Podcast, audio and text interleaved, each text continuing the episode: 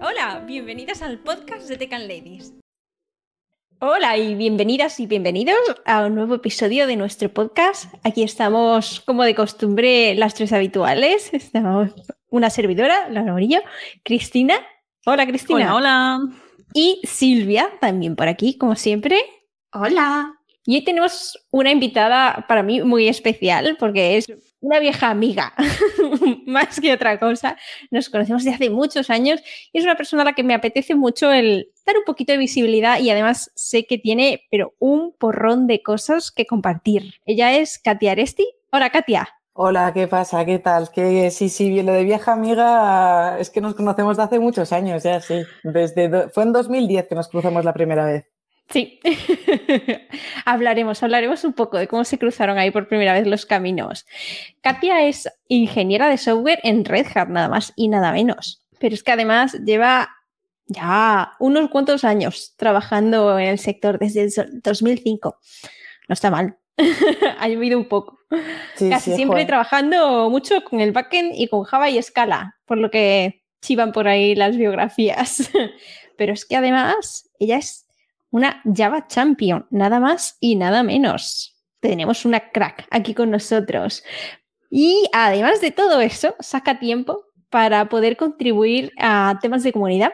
Y eh, bueno, pues ha estado trabajando y colaborando con diferentes grupos y comunidades desde el 2010. Vamos a empezar un poco hablando de esa parte más de tu trabajo. Cuéntanos un poco, ¿cómo es tu trabajo en Red Hat? ¿A qué te dedicas exactamente? Bueno, que muchas gracias por esta presentación. Lo de Java Champion y Crack lo hablaremos después, lo vamos a, lo vamos a matizar un poquito, ¿eh? Luego, ¿eh? Porque no quiero yo que luego se me ponga aquí de esta es la, esta se conoce la JVM de memoria. Porque para cracks, vamos, lo que hay por ahí y que no son Java Champions, hasta, pero ya hablaremos más de la etiqueta después. Pero bueno, hablando de la primera pregunta de mi trabajo en Red Hat, pues sí, a ver, estoy en Red Hat desde, a ver, como has dicho tú, llevo en el sector desde 2005, trabajando principalmente en consultoras o como freelance en clientes. Y en 2000, pues en 2017, finales de 2016, eh, me, me propusieron pasar las entrevistas para entrar en el equipo Infinispan de Red Hat que forma parte de, de la parte middleware, de toda la parte de, la aplica de hacer aplicaciones Java o ap- aplicativos y diferentes, eh, diferentes partes para crear una arquitectura eh, pues de, de empresa, ¿no? Y me propusieron pa- formar parte del equipo de Infinispan y pues pasé las entrevistas eh, y me fueron, me fueron bien después de haber pasado dos años prácticamente yo buscándome en otras empresas, a ver qué iba a hacer, pasando entrevistas y así. Cuando me llegó esta oferta tenía como muy claro lo que quería hacer y efectivamente mi trabajo en Red Hat principalmente es eh, trabajo en el equipo de es ingeniería, entonces es eh, desarrollar el producto Infinispan, que es el producto open source, eh, digamos el producto comunidad open source, y luego el producto por el que Red Hat cobra las licencias es DataGrid, que es así el modelo de negocio de Red Hat, en el que tiene toda la parte community y luego lo que hacen es validar con procesos de calidad y con, con pues eso de que de que el producto, los productos que se compran, las licencias que se pagan, que hay un soporte, que hay consulting, que hay eh, corrección de bugs, que hay todo, bueno, intervención, en- es así como se monetiza, ¿no? Pero digamos que lo que a mí me gusta de este modelo y de lo que, mm, de lo que hacemos es que el proyecto open source respecto al proyecto o sea, lo, respecto a lo que es tener unas garantías en producción y todo eso, es el mismo. O sea, no es, eh, no, es, eh, no hay una versión enterprise ni nada. O sea, Sí. está- es lo mismo al final. Eh, y, y mi trabajo es ese. Infinispan es una cache distribuida, eh, data grid, en el que hay un montón de funcionalidades. eh, pre- pues un producto muy backend realmente, que está se utiliza en bancos, en tiendas online, muy conocidas, de hecho, en España se utiliza un montón. Y bueno, y ese desarrollo de funcionalidades, esta, Scala hice hace un montón, pero ya no hago. Lo que pasa que mi bio, yo creo que igual esa parte del slash Scala no lo he quitado, porque además últimamente lo que estaba haciendo bastante en, en Infinispan es eh, la consola web con React Ah, mira. y utilizando el API yo sola, o sea, ¿sabes? Eh, React, React, que no, no vayáis a mirar ese, no vayáis a ver el código, por favor. No vayáis con una librería que se llama Patternfly, que es una librería de componentes de Red Hat, que si precisamente lo que hacen es que tú, pues que los productos sean homogéneos, ¿no? Utilizando esa librería open source de componentes React, haces tu típico backend de un es un backend de un servidor al final que y, con React y tal, y eso lo he estado haciendo y también he estado trabajando con el cliente JavaScript de Node, de, poniendo la autenticación en el cliente, porque claro, Infinispam tienes el servidor, tienes los clientes y tenemos un cliente Node y las he estado pasando, he estado muy mal, yo he estado sufriendo muchísimo, muchísimo, que menos mal que, que gente de mi equipo, Tristan, pilota de seguridad a saco y los algoritmos de seguridad de autenticación ah, los ha ido corrigiendo él y tal, porque a mí yo no sabía ni por dónde me daba el aire. Yo estaba como, a ver, yo no puedo hacer todo. O sea, yo no me puedo volver una experta de seguridad en dos semanas. Pero es mucho así mi trabajo. Es de que en un momento dado tienes que coger el ownership de algo, tirarlo para adelante, ir viendo qué te apetece hacer también. Hago también hay cosas que en mi equipo la gente no hace, es escribir blog posts, tutoriales, guías y a dar charlas. Eh, eso es, a la gente de mi equipo son muy buenos, muy, muy buenos para, te llegan todas las trazas de lo que está pasando en producción en 100 nodos y todo tal y cual, y te dice, aquí hay un problema de performance, para eso son alguno la hostia, pero pues cuando se trata de decir, mira cómo somos la hostia, que lo que hacemos, para eso, para eso se me da un poco mejor a mí, ¿sabes? No sé por qué. Hay gente a la que le cuesta, sí, el, el, no sé, el, soltarse ahí, el involucrarse más para, para, contar y para compartir. Hay gente que tiene un poco más de dificultad para esas cosas. Sí, al final hace falta que digamos que a mí me encanta programar y es algo que me, o sea, me encanta y me encanta construir cosas y solucionar problemas y todo, pero, pero yo no voy tan bajo igual, o sea, me, a ciertos áreas, me, yo que sé, de performance, de tal, pues no me gustan menos y sin embargo el, lo que es ir a, a ver a la gente y y, y, ayuda, y sobre todo eso, estoy haciendo mucho trabajo sobre que las APIs y que utilizar el producto sea fácil, mm. porque a veces lo que nos pasa es que este producto es un producto pues, mm, pues que, tiene, que tiene un montón de años, que, se, que está completamente validado cómo funciona y que es algo que es bueno, que es, muy, muy, es un buen producto que está ahí, pero que a la gente, o sea, es un poco a veces nos pasa que tenemos como si tuviésemos un Ferrari y que no sabes dónde tienes, te dan las llaves y no encuentras exactamente dónde está para arrancar. Y es como, ¿yo para qué necesito este Ferrari si no puedo arrancarlo, sabes? Entonces yo he estado trabajando mucho en eso también, que ahora ya no tiene nada que ver cuando yo empecé en Infinispan ahora, eh, el lap and running, ¿sabes? En que en cinco minutos tú ya puedes empezar a hacer cosas. Eso he estado trabajando mucho sobre ello y, eso es básicamente, y todo en 100% remoto, equipo 100% distribuido, como eh, en el que estamos todos en diferentes partes del mundo. Y, muy contenta, la verdad, muy contenta. Y no sé, ¿qué más? Eso está genial.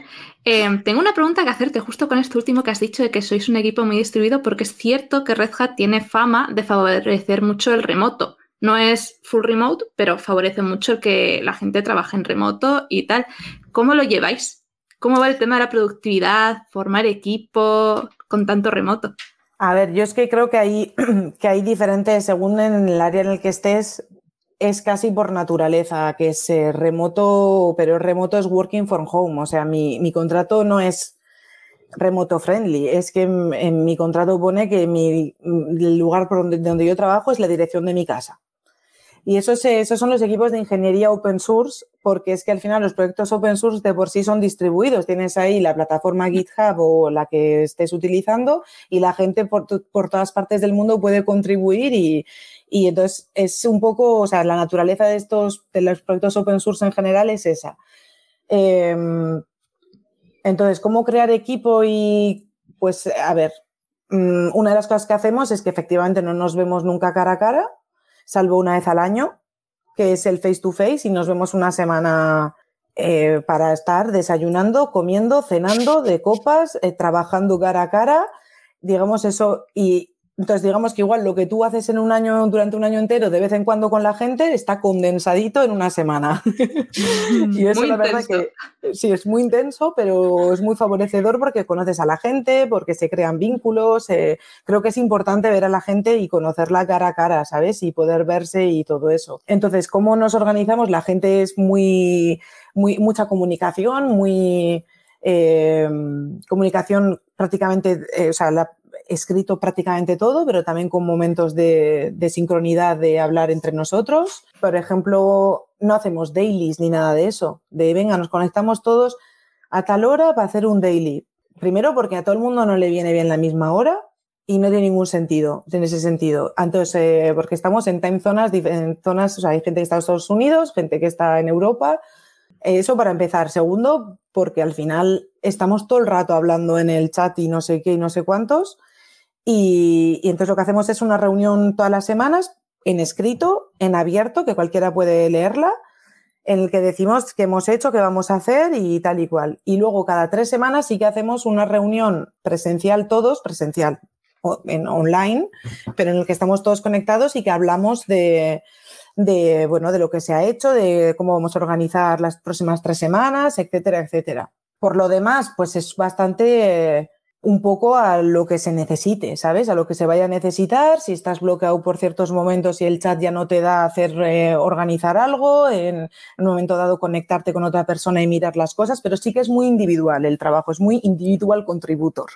Y luego se va haciendo que se haga, que sea, yo es que no soy muy individual contributor, me gusta hacer cosas en equipo y tal, intento siempre tirar a la gente eh, para lo que, las cosas que necesito hacer y todo eso, pero sí es un poco eso el, el, el, tema. Lo que pasa es que yo no conozco otras áreas de Red Hat, porque es verdad que la gente que está es que Red Hat es muy grande y tiene mm. muchas, muchas áreas diferentes. Entonces es diferente, yo creo, la gente que está igual en consultoría con clientes y eso, que lo que hacemos nosotros, que estamos en la parte de ingeniería. Bueno, hablábamos de diferentes zonas horarias y demás, y es que un dato que no hemos comentado todavía y es que Katia no está ni siquiera aquí en España con nosotros. No, en París. Sino que, sí, en la Estamos... ciudad del amor, dicen. Oh. Anda ya, que no es broma. Sí, sí, sí. La, puede, puede, ser la ciudad del amor y del desamor, de los dos. Pero una ciudad muy bonita en cualquier caso. Sí, sí, sí, muy bonita. ¿Cómo llegaste allí? Cuéntanos un poco. Pues cómo llegué aquí, pues porque por espíritu aventurero, la verdad. Yo, como decía Mariano Rajoy, se va la gente por espíritu aventurero. Pues yo sí me fui por espíritu aventurero, pero en realidad yo me quería ir a Londres porque yo el francés no me, me no me gust, ni me gustaba ni me interesaba ni, ni se me había ni se me había, ni me había interesado nunca, nunca. Lo que pasa que es que me terminé la carrera, me fui a Madrid y entré en una empresa internacional y yo, guau, qué guay, internacional, qué pasada, no sé qué. Y resulta que internacional, sí, bueno, francesa. Francesa con todos los clientes en París y nosotros éramos lo, los que estamos ahí en, desde España trabajando con, lo, con, gente en Francia y todo eso. Y entonces a partir de ahí me empezaron a mandar. O sea, yo me quería ir a, a Madrid, pasar un par de años y irme a Inglaterra. Entonces, ¿qué pasó? Me fui a Madrid, pasaron un par de años, me, pensé, pues a lo mejor es que en París hay más cosas que en Inglaterra, porque esta empresa al final es francesa. Y, y me habían mandado varias veces a París eh, con diferentes clientes y diferentes situaciones. Y entonces dije, venga, pues, y hablaba, yo hablaba inglés con los eh, franceses en aquel momento, y ya pensé, venga, ponte a estudiar un poco francés.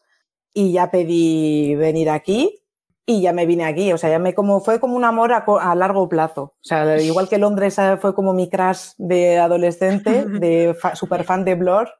Eh, París ha sido más un amor a largo plazo, que yo la primera vez que vine fue como aquí no vengo ni de palo. Y llevo 13 años, ¿sabes? que no es poco. es nada. Sí, sí, sí.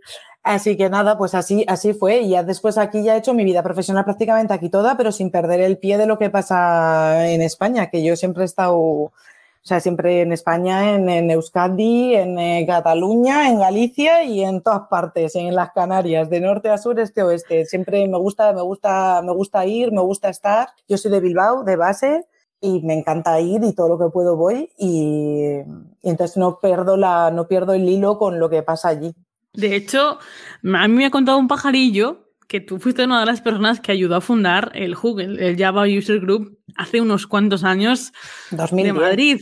¿Cómo 2010. fue eso? Cuenta, cuenta. Pues cómo fue eso, porque yo, yo me vine aquí a París y, y entonces entré, estaba en uno de los, pues me vine con mi empresa, con Sopra, y estaba en un, en un cliente tal, y una, un chico que trabaja ahí me dijo, mírate estos blogs, post, y mírate estas empresas, no sé qué, unas empresas de consultoría, pero como mucho más, haciendo cosas mucho más modernas, ¿no? Y entonces yo de repente, que yo iba de que después de dos o tres años de, en Sopra Madrid, que llego a Sopra París después de tres años trabajando, que si arquitecta junior, que si no sé qué, no sé cuántos. Yo me creía, no sé, la hostia o algo.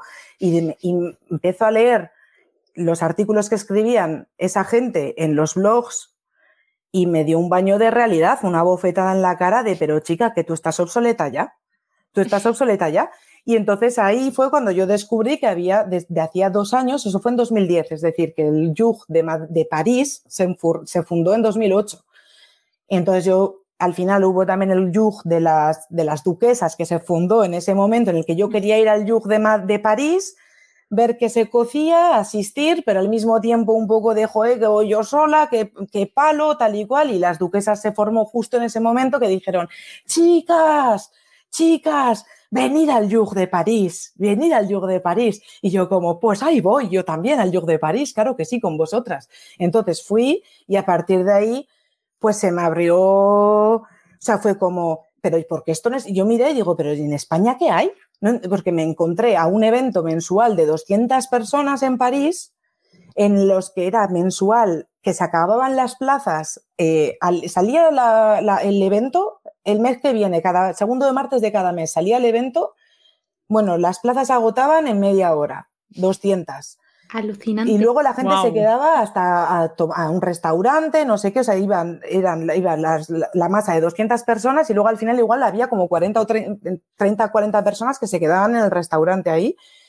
Bueno, pues a mí todo eso fue como, ¿y en España por qué no hay esto? O sea, no entiendo si es que... Y ahí fue cuando, hablando con, como yo estaba en las duquesas, que me involucré enseguida en este grupo de Java, de usuarias de Java, eh, mujeres, un poco para, pues un poco como el Women Tech Maker, como el Women, todo lo que hacéis vosotras también, vamos, lo mismo, pero en Java, Javero y hace 10 años. Eh, el caso es que Antonio Goncalves, que es un, el fundador de Paris Yug, me dijo, ven a cenar que te, eh, me dio unos cuantos consejos y a partir de ahí contacté a Abraham, a, Abraham Otero, Abraham Otero, que era el de Java Hispano, para preguntarle por qué nos vimos en Madrid, yo me vine a Madrid, nos vimos en Madrid, me preguntó cuáles son tus motivaciones, porque, y yo digo, yo lo que quiero es que se haga algo aquí como tal y cual. Entonces se formó una reunión en la que yo presenté lo que era el Java User Group de París, en la que estaba Laura, en la que estaba mucha gente que es conocida, no voy a decir quiénes, pero que estuvieron ahí y ellos se quedaron también, todo el mundo se quedó un poco, bueno, tú Laura estabas, ¿no? Que sí. un poco como ¿qué es esto? ¿Sabes? Que me estás diciendo que en París eh, cada mes 200 personas se reúnen así y, y entonces eh, a partir de ahí, lo que pasa que yo al no estar en Madrid, yo no pude hacer, o sea, al principio estuve, intenté involucrarme un poco, tal, pero no estábamos en la época del COVID que es todo remoto ahora, ¿sabes? En aquella época era más difícil. Sí. Y al final, poquito a poco, luego se quedó, parece ser, se quedó un poco, pero el logo de Madrid Yug lo hicimos las duquesas de París. Así que nada, y luego creo que pues Nacho Brito y más gente no lo retomó y sí. cogió, cogió la mayonesa y ya cuajó y ya fue para adelante y yo estuve súper feliz cuando lo vi y ya empezaron todas las comunidades también a explosionar en España, las conferencias, to todo y yo era en plan, pues qué bien, ¿eh? con la lagrimilla de qué bien, ya está cambiando el panorama, ¿sabes? Que no sea solamente en Francia, que, ¿qué se van a pensar estos franceses? Así que, bueno, pues eso, de, ahí, de, hecho, de ahí viene. En su día intentamos también traernos a las Jeduches aquí, mm. pero no, no conseguimos que cuajara, costó. Eh, de ahí sí que nacieron, nacieron las Agile Girls. Ah, ¿ves? Porque como no conseguíamos inicialmente una masa crítica relacionada con Java, pues fuimos abarcando un círculo un poco más grande para poder ir, al menos ir creando comunidad e ir agrupando. Entonces... Claro, luego cada, yo creo que cada momento y cada lugar es, sí. lleva, es que tampoco se puede comparar todo. No se puede, yo creo que no se puede extrapolar todo exactamente igual. Cada, yo me he dado cuenta yendo cuando yo doy charlas y yo me doy cuenta que no es lo mismo dar una charla en Francia que darla en Londres que darla en, en, Madrid o en Bilbao, ¿sabes? No es lo mismo. El propio, la propia, el propio ambiente, el propio, el propio público y cómo se comporta y el tipo de... O sea, es diferente. Entonces también creo que eso, que hay que hacer las cosas a lo que, a cómo la gente es y cómo la gente se comporta, sí. porque es, es, que es muy diferente, es muy diferente. Yo creo que si te vas, yo que sé, a Noruega o, o, a Estocolmo, por ejemplo, tiene que ser todavía otra cosa, ¿no? O sea, cada, cada zona es diferente y, y yo estoy muy con... Yo viendo todo lo que ha pasado y cómo se ha, o sea, como todo lo que ha pasado en los últimos 10 años, yo estoy súper contenta, ¿sabes? Me parece Sí. muy guay lo que ha pasado en general eh, respecto a las comunidades, respecto a las conferencias. Bueno, en un momento dado igual demasiadas, ¿no? Conferencias que casi... O eventos que dices, es que puedo cenar. Aquí en París en un momento dado era como si es que puedo cenar gratis todas las noches. Me voy el lunes a no sé qué, al, al escala, pizza. El martes, eh, no sé qué. El miércoles, todos los días había algo aquí, que ya también es so- sobredosis, ¿no? Pero mejor sobredosis un poco que, que no que haga falta. Lo único es que si te alimentas a base de la comida de los eventos suele ser pizza. Por lo menos aquí en España. Allí no sé si hay más variedad. Sí, en el de París Rouge era jamón, bueno, ahora ya como todo es online, pero como era jamón, jamón y queso, y, o sea, Ah, bueno. plan eh, jamoncitos, eh, bueno, jamón York, ¿eh? Pero igual que ponían no jamón del bueno, eh, del bueno, aquí te ponen el de Bayona y es como, pero ¿qué decís? O sea, este no, tráeme el de Salamanca, tráeme el de Salamanca, a mí no me traigas este timo de jamón, Eh, pero sí, sí, pero bueno, que es, dife- es sí, en general son pizza, cerveza o, o softs, pero bueno, luego haces deporte. Si es que no te queda tiempo porque has salido de, camino trabajar al y te has evento. ido al evento. al día haciendo jogging, vas corriendo al evento, ya está. Sí, o sí. vuelve, así bajas la- el queso. Eso es. Y hablando un poco más también de toda esta parte un poco de comunidad, va- vamos a retomar ese, ese- ese- lo que comentábamos al principio de ese título, Ay. Java Champion. Cuéntanos un poco, ¿qué implica ser Java Champion? A ver, eh, lo de Java Champion, al final, para, que se- para ser Java Champion, tiene que haber gente que sea Java Champion que diga, ay, esta persona no podría ser Java Champion. O sea, al final no es que haya que tú, te, que tú cojas y hagas un comité y que envíes eh, tu tal y que haya gente, no, o sea, eso, los propios Java Champion van a decir, ay. eh". Y entonces, en mi caso, el ay, este fue Trisha Gui, que es la que, que, se, que trabaja en eh, JetBrains, que es la, una de las, advoca de las advocate principales que nos conocíamos de cuando yo hacía cosas de MongoDB, o sea, por 2012, por ahí. Y de hecho tengo, no sé, no me veis porque esto va a ser un podcast, pero estoy con una camiseta de alguno de los eventos de MongoDB de pijama que utilizo. Y aquí muy, son como, es como muy, ya es vintage esto. Sí.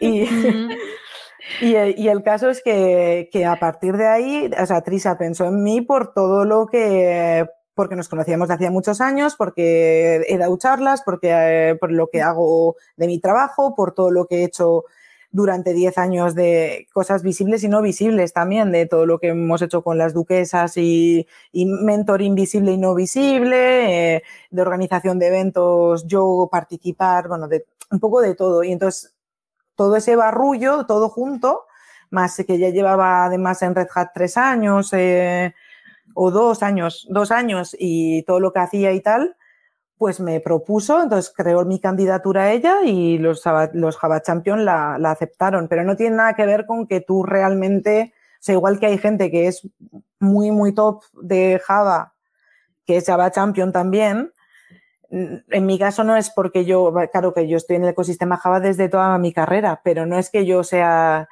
es que se sabe de memoria, bueno, es que está, ¿sabes? O sea, no, no, no es eso, no, no, es, no, me, no viene por ahí lo de Java Champion. En mi caso es más un cúmulo de, un conjunto de, de, de cosas que no es en sí mismo que yo pilote al extremo, porque como he dicho antes, es que Dan Berindey de mi equipo, que no lo conoce más que la gente de mi equipo y la gente que a lo mejor utiliza Infinispan, tú le, tú le preguntas, o sea, o, y, y, es, que te, es que se te cae el sombrero, ¿sabes? Con lo que sabe ese señor. Y, y no sabe al champion. Pero es que a lo mejor por eso a mí me conocen también. Claro. Y también es eso. Me conocen, digo, me conocen. Sí, Das charlas, o sea, es que Claro. no soy people tampoco, pero que no soy VIP. no, pero No, que me pero- conocen que al final soy una cara visible de, de charlas que he dado y eso Sí. te da una visibilidad también. Acaba siendo, pues eh, con los Google Developer Expert pasa igual. Es, es- es un cúmulo de cosas. No quiere decir que seas. Y eso no significa que no seas crack, igualmente. No, que no bueno. te sepas de memoria todo el API no, no significa que no seas crack. No, pero que vamos, que soy tengo un perfil más, más o sea, que a mí, lo que me, a mí lo que me cuesta un poco a veces es profundizar. O sea, llegar a realmente decir, Buah, esto ya, o sea, pro- llegar a profundizar, que al final cambio otra cosa, no sé, me cambian las tecnologías, me las cambian y ya al final no llego a profundizar. No, hay cosas que no me cuesta realmente, eh, pues que al final, como he dicho, ¿veis? O sea, al final que está, o que la consola web, que al final es eh, React y no sé qué, con el cliente Node tal, luego cosas que son de APIs de Infinispan, usabilidad y no sé qué, es como mucho, una cosa como más, o sea, entonces es muy difícil también profundizar en algo muy específico eh, si haces, si tocas más palos, ¿no? Eh, Pero también requiere, requiere unas ciertas habilidades también el tener esa capacidad de cambiar de una cosa a otra. Porque hay quien se centra tanto en aprender una cosa que en el momento en que le, le sacas de ahí es como, "Guau, estoy perdida. o- También te digo que me ha costado un montón, ¿eh? Lo del cliente JavaScript, esto ha sido, yo, yo el momento dado que no, que no, no sabía por qué que, que fallaba y me decían, bueno, Katia, déjalo un poco, tal, eh, ponte a, terminar esto otro. Y yo como, vale, vale, venga. Y me ponía esto otro, pero yo veía al cliente JavaScript con el elefante en mi salón, ¿sabes? Que me está mirando ahí de, sigo aquí. Sigo aquí, vale, termina eso que estás haciendo, pero cuando te des la vuelta me vas a seguir viendo aquí.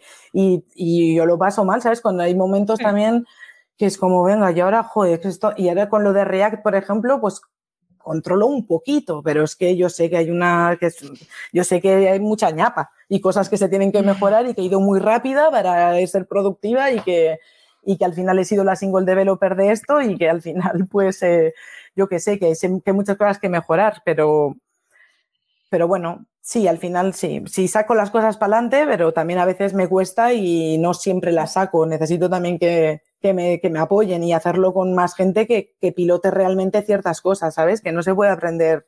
Hay cosas que no se pueden sacar o aprender de la noche a la mañana. Bueno, eso es lo que pienso. Se nos revela la tecnología de vez en cuando. Sí, sí.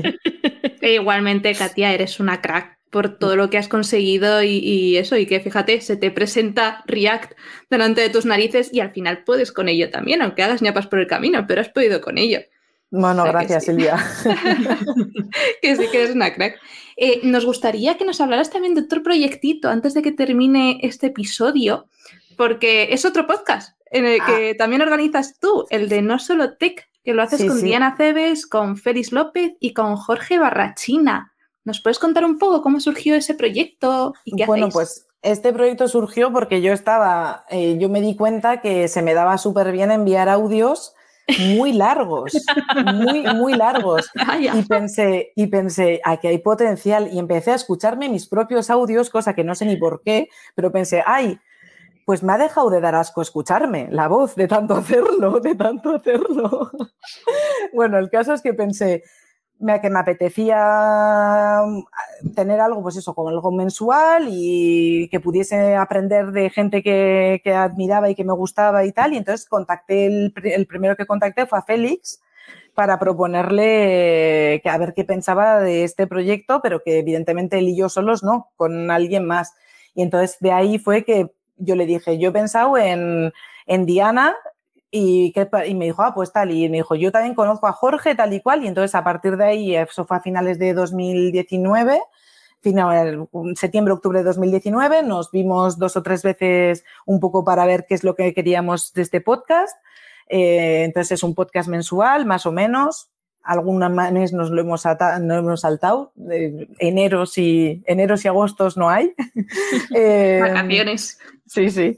Eh, luego es de una hora y hablamos temas de tecnología, pero muy transversales porque Félix es Engineering Manager, eh, Jorge ha hecho mucho de Advocacy y de DevRel, Diana es Frontend y yo soy Backend, digamos, ¿no? Entonces eh, tenemos como también puntos de vista diferentes y tratamos, y luego también a veces sí traemos a gente, ¿no? Para participar en el podcast según el, tema que sea.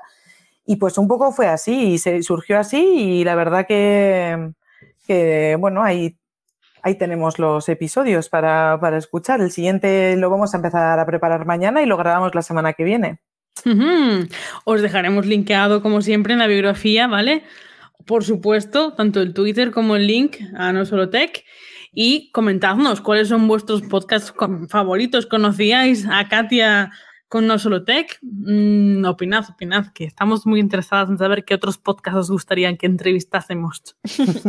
Además, la- tratan temas súper interesantes. Eh, por ejemplo, pues eh, uno de los últimos que está publicado, que es el de Burnout. Ese fue alucinante. Mm. Ese es, creo que es un tema muy interesante Sí. y muchas veces muy desconocido. Pues en base a que, últimamente sí, A veces lo que, que nos, lo que nos pasaba con No Solo Tech en un momento dado es que decíamos, venga, vamos a hablar de este tema tal. Y, y entonces cuando ya íbamos a poner la fecha para prepararlo, como un- una semana o dos antes, que de repente polémica en Twitter sobre ese tema. Y era como, pero tenemos un topo, tenemos un topo, y luego parecía que salíamos nosotros como, pues fijaros, venimos a hablar de este tema. Y era como, pero ¿qué pasa? Pero este de Burnout no nos pasó, no nos pasó, lo teníamos ahí ya pensado y no nos pasó. Y sí, y luego hay otros, el de Engineering Manager, es uno de mis Sí. favoritos, que estuvieron que Iván Akbar y, y Álvaro Salazar también, y del libro que han escrito con Félix López, del Manual del Manager. Y ese es, yo creo que es un podcast que aporta mucho, mucho, y bueno, y otros, o sea, son todos para gustos, ¿no? También los temas, eh, pero muy transversales, eh, los tratamos de manera bastante transversal y pues eso, no es, no es solo tech el, el, el podcast.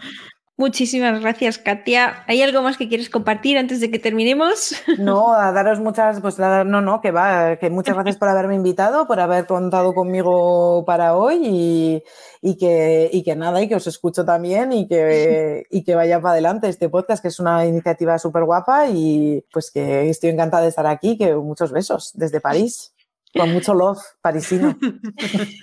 Encantadas nosotros, sobre todo, de poder contar a- con toda una referente como tú, que sabemos que va sentando por ahí cátedra, tiene, tiene charlas por ahí grabadas que son canela.